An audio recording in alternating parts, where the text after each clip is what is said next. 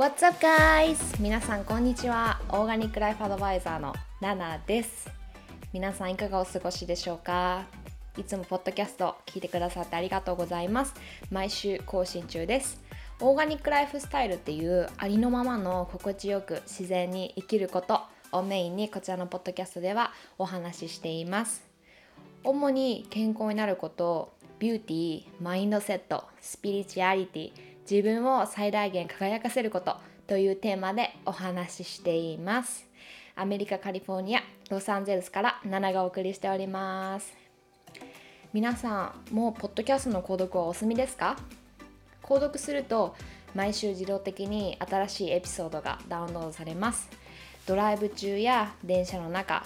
家事をしている時料理をしている時リラックスしながら聞いてくださいね。はーい。皆さん今週1週間はいかがでしたか？いやーもうあのーこちらは暑いです。もう夏が始まりましたね。徐々に徐々に。40度近くあのの気温になっていっているような。まだ今日はねそんな40度もないんですけども結構ロサンゼルスとかだと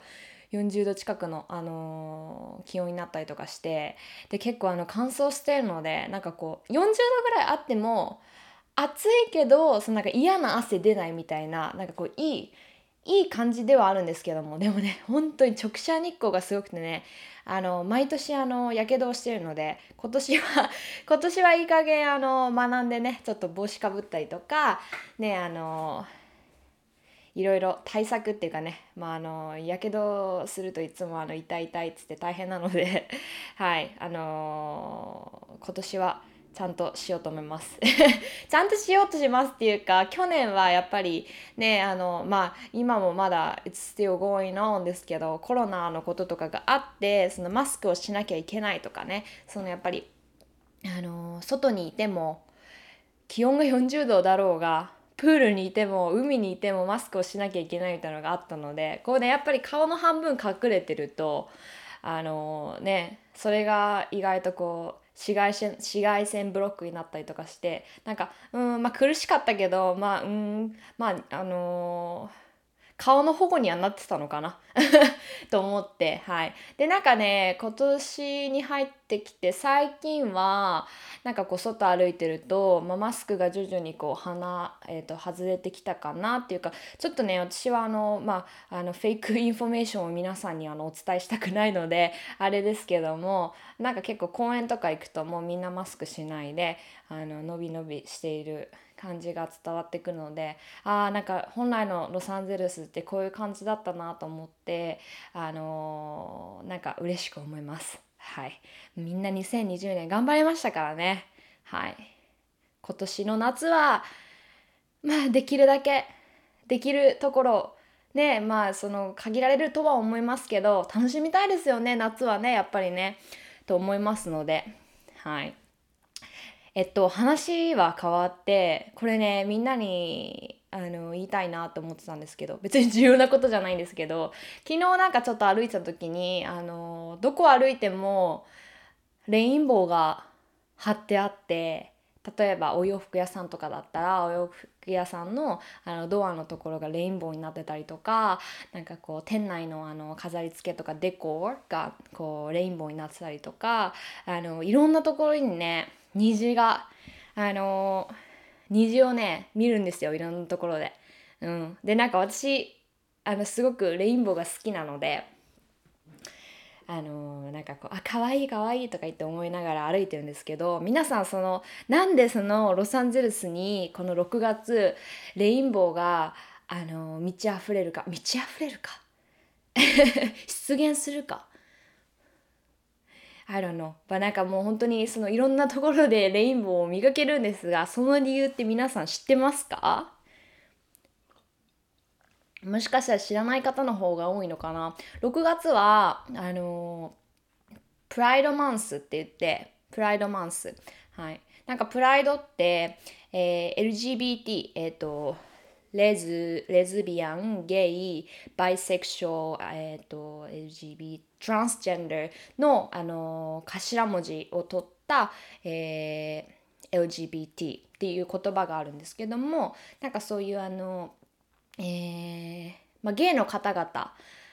があのすごく活躍するあの月なんです。っていうのもまあね去年はコロナがあったので行われなかったんですけど、まあ、ロサンゼルスとかニューヨークとかあとは他の国でももちろん行われると思うんですけどもみんなねレインボーの格好をしたりとかレインボーを身につけたりとかしてあの道をあのすごくあの大規模な感じで大きな大通りをもう全部クローズしてでそこをあのパレードみたいにみんなでこう歩くみたいなねパレードをするみたいなのがあるんですけどもまあなんか私が今口で言っても超説明下手だから全然伝わらないかもしれないんですけどもはい。なんかそういうのがあの6月の、えーと後半かな確か後半だったと思うんですけども、まあ、毎年行われていて、まあ、去年と、まあ、今年もねあのロサンゼルスはキャンセルになってしまって、ね、残念なことに。はい、ただ、まあ、それでもやっぱりあのーまあ要はそのレインボーっていうのを見せることでみんな平等だよっていうのをね、あのお互いにこう伝え合うじゃないですけどもなんかそういう意味も込められて、あのお店とかにレインボーを飾ったりとかレインボー色のコレクションを出してみたりとかそのアップルとかでもあのー、このねパソコンラップトップデスクトップデスクトップだったかな？なんかこう虹色のデスクトップが虹色のっていうか赤オレンジ黄色緑とかいうあのパソコンたちが並んでてあのレインボーになっててなんかそういったのもねあの見かけられるのですごく楽しいです。なのでまあね今年はあれですけども、まあ、来年とかきっときっと落ち着いてるとは思うんですけどももしなんかこう LA とかあの来たいなと思っててもちろん夏もねあのやっぱり暑いけどドライだから過ごしやすい。で海もやっぱり行けるみたいなのがあるのでなんかもちろんあの夏も楽しめるしもう冬も冬来ても楽しめるとは思うんですけどもこの6月はもう私個人的にレインボーが大好きなのと なんかそういうあのみんなでねこう何て言うんだろうなお互いを思いやる気持ちをそのレインボーに託してこうお互いこう伝え合うじゃないけどなんかそういうのを見てこうあのほっこりしたりとかもするのでもしなんか LA 行きたいなって思ってたら6月はとってもおすすめです。しかも6月ってなんか暑すぎず寒すぎずみたいな感じで割とちょうどいい。そうなんか7月とか8月とかになっちゃうとさっきのねひあのやけどの話じゃないですけど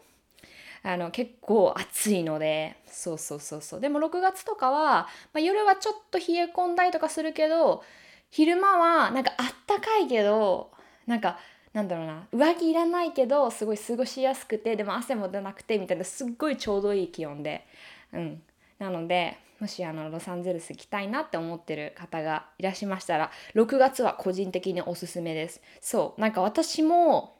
ロサンゼルスに引っ越すきっかけになったのが、えっと、6月 my birthday month そう。誕生日月なんですけど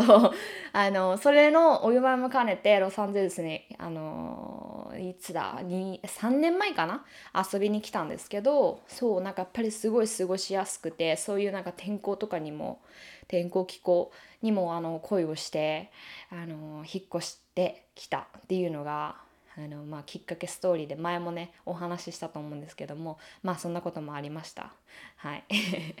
という感じでああもう前置きだけでもう9分も喋ってるっていう。みんなありがとうございます。いつもこの私の、あの 超フリートークみたいなね。今日実はあの動画も回しててちょっとコンテンツとして撮ろうかなと思ってるんですけどもあの本当に動画見てわかる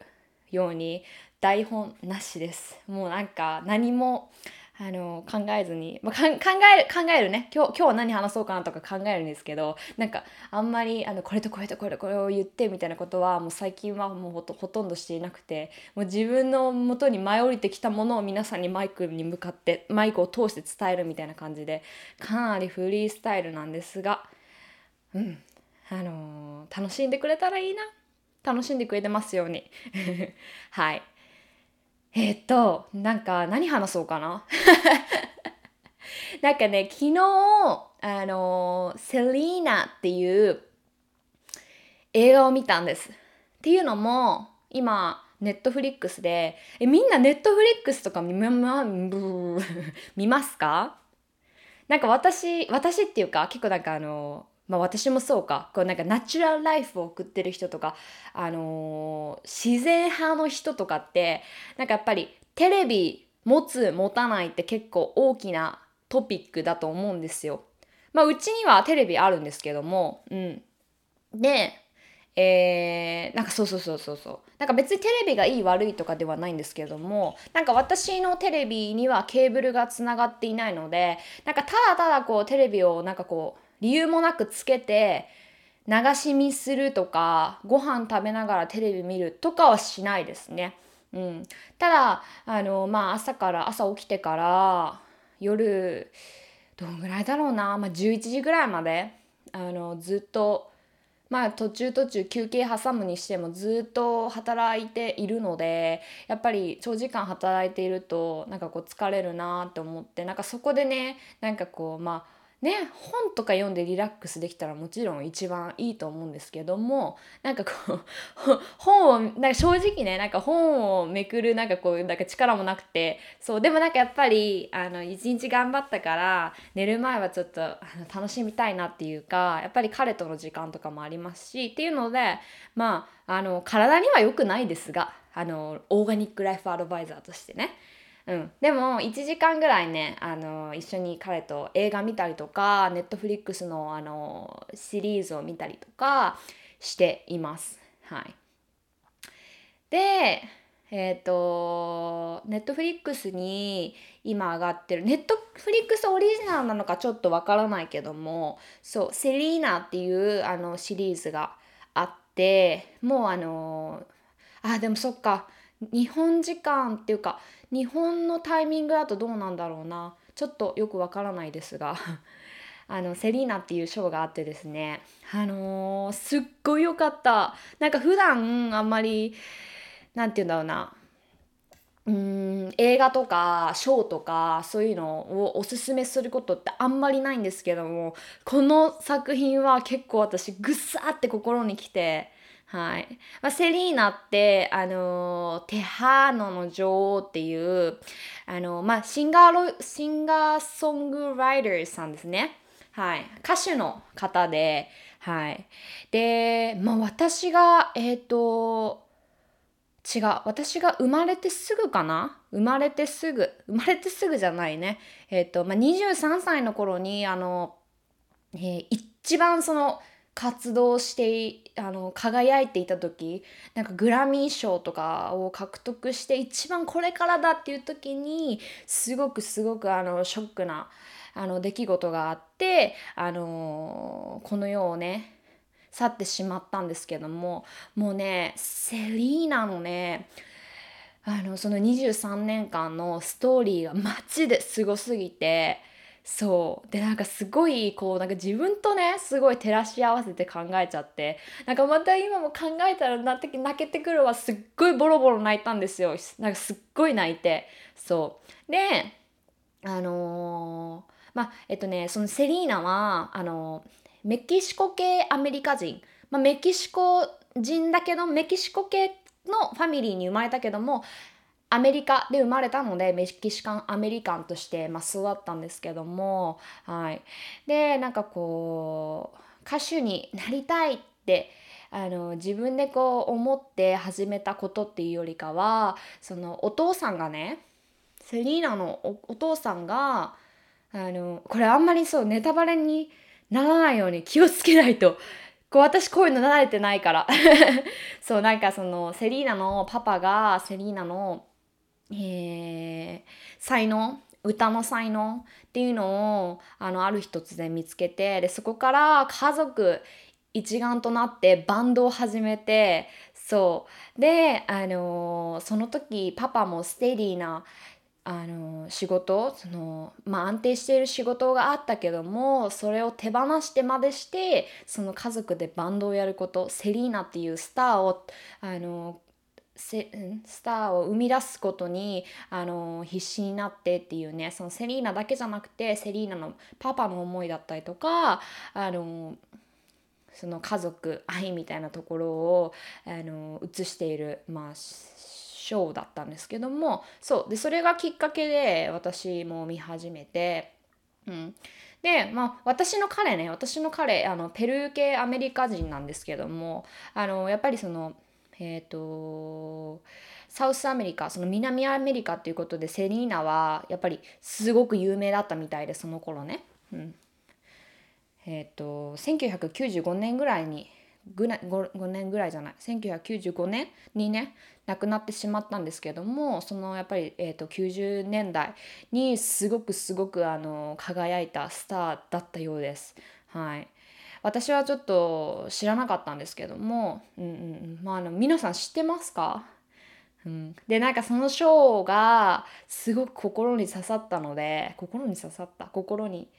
ドキュンってきたのでそう。で映画版があるっていうことでそっち見た方がいいよっていうのをあのインスタグラムのフォロワーさんに言われてああ見たいと思ってなんかその映画があってたあったのは知ってたんですね。なんでかっていうとジェニファー・ロペスが出てたから。そう。ジェニファー・ロペスが多分そのその映画がきっかけであのすごくビッグになったと思うんですけども多分ね。I'm not sure. そう。でそれを見てまあ、ちょっとまだ見終わってないんですけども、まあ、もうすでにボロボロ泣きまして。なんか本当にあのー、みんなにも見てもらいたいな。なんかこう夢を追うってこういうことだなっていうのをなんかそのシリーズショーと映画を見てなんかこう再実感したっていうかうんなんかでなんかこういろんなことが私のなんか心に届いたっていうかそのパパのそのなんか周りに何て言われようとそのセリーナの可能性を信じ抜いてあげるっていうかその家族内でもういろいろ言われようと反対されようとノーと言われようとあなたは間違ってるって言われようとでももう本当にそういう声も全く気にならないぐらいセリーナのその才能を信じ抜いてあげてこの子は絶対スターになってなるんだっていう強い思いその信じ抜くあのパパの気持ちっていうのがすごく私にあの刺さってきたんですね。うん、でなんかでセリーナもセリーナでやっぱりそういうパパの娘さんだからそういうなんかこう自分が決めたことみたいなのを絶対に貫き通すんですね。で結構そういうシーンがたくさん多くてなんかセリーナもセリーナで、まあそのね、たくさん愛されてるパパから反対されることもママから反対されることも周りのこうあの一緒に活動してる家族家族兼バンドメンバーからいろいろね、あの反対されたりとかなんかそういうこととかもあってでも彼女はその自分のやりたいとかこれをしたいっていう気持ちをもう一番に尊重してあのあげれてる、うん、なんかそれってまあ言い方とか表現の仕方によってはすごくこうわがままみたいなね風にあの捉える人ももちろんいるかと思うんだけども、うんうんうん、でもなんかこうセリーナにとってもそのセリーナの周りにいるバンドメンバー家族だったり、まあ、友達だったり親戚だったりよくわからないですけどもなんかやっぱりあの、まあ、みんなねそのお互いがお互いを大切と思ってると思うんだけど、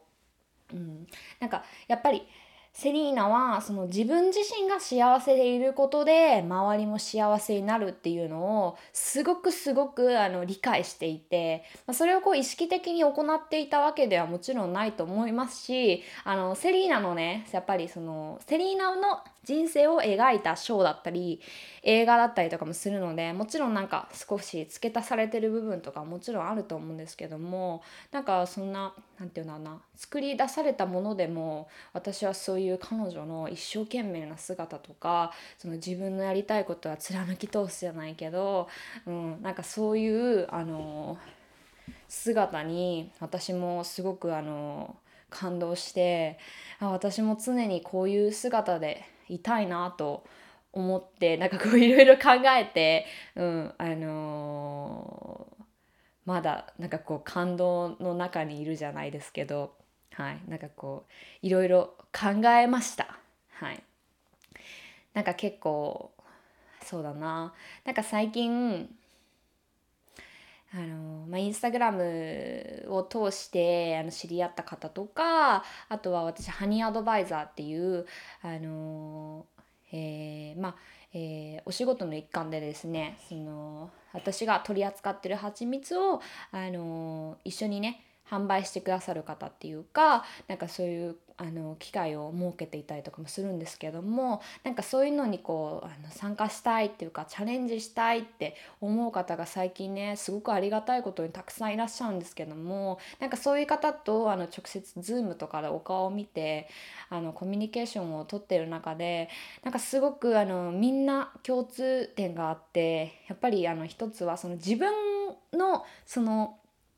判断が正しいかとか自分が今この下したい判断があったりとかしたらそこに対して自分はイナッフか自分は十分かとかなんかあのもしこの判断が間違ってたらどうしようとかこの判断を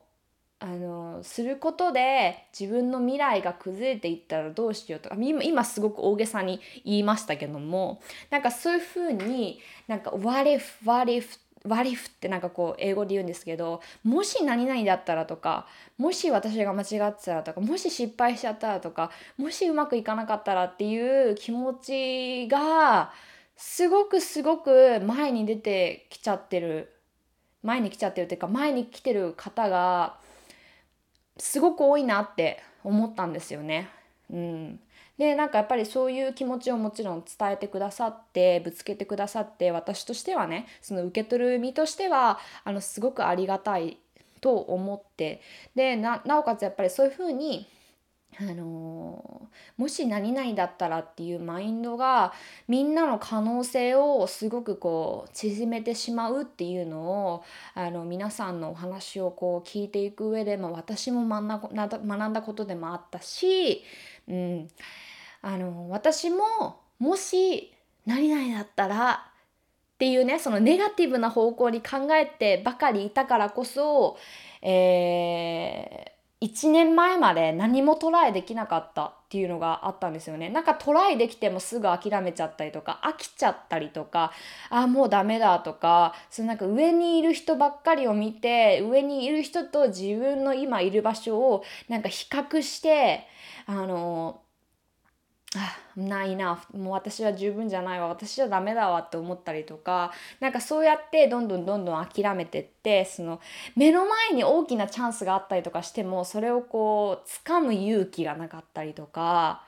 うん、っていうのがあのいろいろあってですね。でなんか私もそういうふうにまあいろいろこう経験してきて悔しい思いとかしてきたんですけどなんかねあのー、それで可能性を縮めてほしくない。本当に。今これ聞いている皆さんには伝えたいなって思うんですけども本当に、まあ、前も言ったかな。その一歩踏み出すことで扉一つ開くんですよ。で扉を開かないとそのドアを開けないとそこに何があるかなんてわからないんですよね。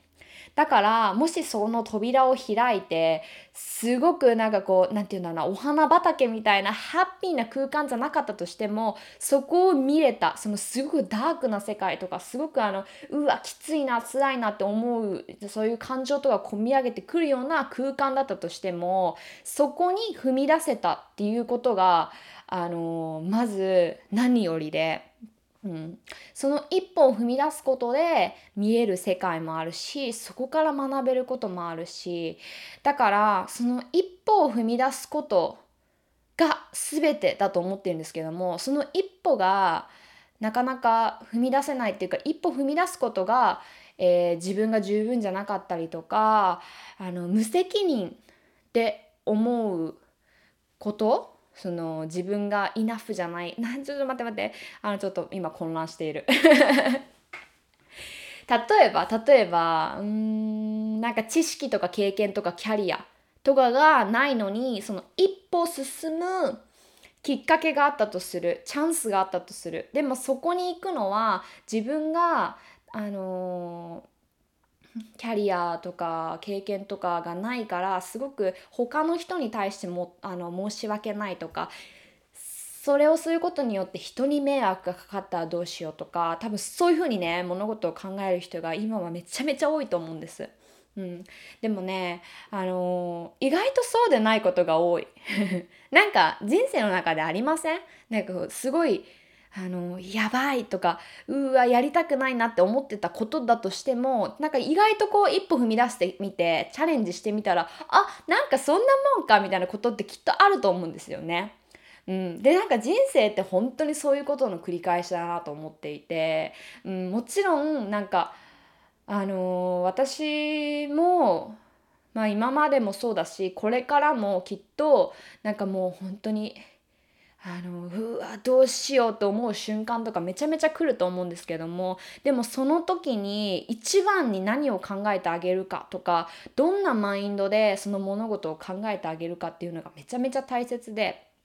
うん、まあ私がいつもいつも常に言っていることではあるんですけどもなんか本当にあの割りふ割りふなんかもしダメだったらどうしようもしできなかったらどうしようもし失敗したらどうしようっていうねもしもし もしそういうマインドが一番最初に来てしまってそれが自分のやりたいことをブロックしてああのブロックしているのであればまずねそういったことにねあの気づきを置いてほしい。そこがまずはファーストステップだと思います。もちろんねすぐに一日で変わることとかできないのででもこうやって今私のポッドキャストをこうやってね聞いてくださってたりとかすることがもしかしたら皆さんにとってファーストステップかもしれないしなんかこう見直すきっかけになったりとかもするとは思うんですけども、うん、なんかやっぱりそういうふうにね自分のえー、考え方とかものの見方によって自分の可能性っていうのがあの制限されていないのかいないかっていうのを、まあ、少し考えてあげるのもあの人生のあのすごくいいきっかけっていうかいい時間になるかなっていうので、うん、私は常に常に毎日毎日むしろそのあの365日あったらもう半分以上が失敗だらけですよ。本当に自分の思うようにいかないしなんかこうダメダメな時もあるし人に迷惑かけちゃうこともあるしでもねなんか私がこう自信を持って言えるのは私がしたいって思ったことその気持ちを自分自身が一番大切にしているっていうのが最近は強くあるんですね。うん、なんかそういうのをたった一つでもいいからたった一つなんかこう何が起きてもこの気持ちだけは変わらないっていうものとかをなんか大切にしてあげること。まずはそういうことがあのファーストステップとして大切になってくるのかなと思って。でなんかそういったことがねあのちっちゃいことでもあの自分が好きなものを自分でリスペクトしてあげるっていうことができるとなんかそういったことがあの日々ねあの決断とかを下していく上でそういうあのものの考え方とか見方ができるのかなと思います。はい。なんかそういうのをあのセリーナセリーナなのかな？セリーナなのかな？まあ、英語ではセリーナなのでセリーナでいきますけども、そう、なんか彼女のそういうね、もう自分の、あのー、やりたいことをやるんだとか、そのなんかたった一つ、例えばそのショーで着るドレスとか、まあ女の子からしたらね、すごくビッグディールだとは思うんですけども、なんか、あのーなんて言うんだろうな。なん、なんて言ってたかな。なんか弟？弟だかお兄ちゃんだか忘れちゃったけど、まあプロデューサーもやってる、やってた彼なんですけども、セリーナのね。なんかセリーナがあるショーで着たドレスがなんか似合ってないと。なんかもう、あの、セリーナなんか太って見えるし、なんか、うん、そう、太って見え、なん、なんて言ったかな。忘れちゃったな。なんか太って見えるよみたいなことを言ったんです。でもなんかもうセリーナはもう気にしないわみたいな。私がもうこれを着たくて着てるしこれが好きだからそれでいいのみたいなね、まあ、ちょっと半切れモードの感じもあったんですけども。でもなんか本当にそういう些細なことだなと思って、うん、自分が着たい服があれなら着ればいいと思うしエンジョイすればいいと思う。そこにね他人の意見なんてあの気にしてたらねそういうちっちゃいねあのー、何て言うんだろうな判断すらもなんかこうどんどんどんどん他人ベース他人がこう思うかもしれないとかあの他人がこう言うからこれはやめといた方がいいかもしれないとか自分はこう思うけど間違ってるかもしれないみたいな風にあのー、考えちゃうことで人の可能性ってね残念ながらどんどん狭まっていくなと思うのでみんなもう自分を信じてほしい。もうどんな時も自分のことを信じてほしい。本当にそう思います。本当に自分自身が自分自身のことをあの信じてあげられればもうそれが全てなんですよね。なんかうーんなんか愛されることとか信じてもらうこととかもそうだけどなんかそういうのってこう例えば家族から認められることだったりとか恋人から愛されることだったりとか友達から好かれることだったりとかなんかそういうふうにこう外から得るものみたいな風に思う方がすごく多かったりもするし私も本当にそういう風に考えてたしでもねそういうのって満たされないんですよね。自分の心っていうのが自分自身で満たされていないと。うん、っていうのに気づいて、はい、なので本当にまずは自分自身を信じてあげて愛してあげて本当にリスペクトしてあげてください。リスペクトしていいです。もう私が今ここで皆さんに伝えます。皆さん自分自身のことをリスペクトしてあげてください。はい。どんな時も肯定してあげてください。はい。ね。っていう感じで何分ぐらい喋ったんだろう今。うお30分。セリーナ。もう本当にあのー、見てほしいみんなに。全然これはあのお仕事とか関係なくて私がマジで個人的におすすめしてます。はい、まあ、そんな感じでよかったら見てみてください。もう見てる方ももしかしたらいるかもしれない。すごい有名な映画だからね。うん。はい、まあ、そんな感じで今日はちょっとあの映画の紹介も加えながら私の思ったことっていうのを伝えたエピソードでした。はい。皆さん今日も最後まで聞いてくださってありがとうございます。また来週も、えー、笑顔でお会いしましょう。はいそれでは今週1週間も皆さんにとって素敵な1週間となりますように私もこちら LA から願っております。それではまたね。バイバーイ。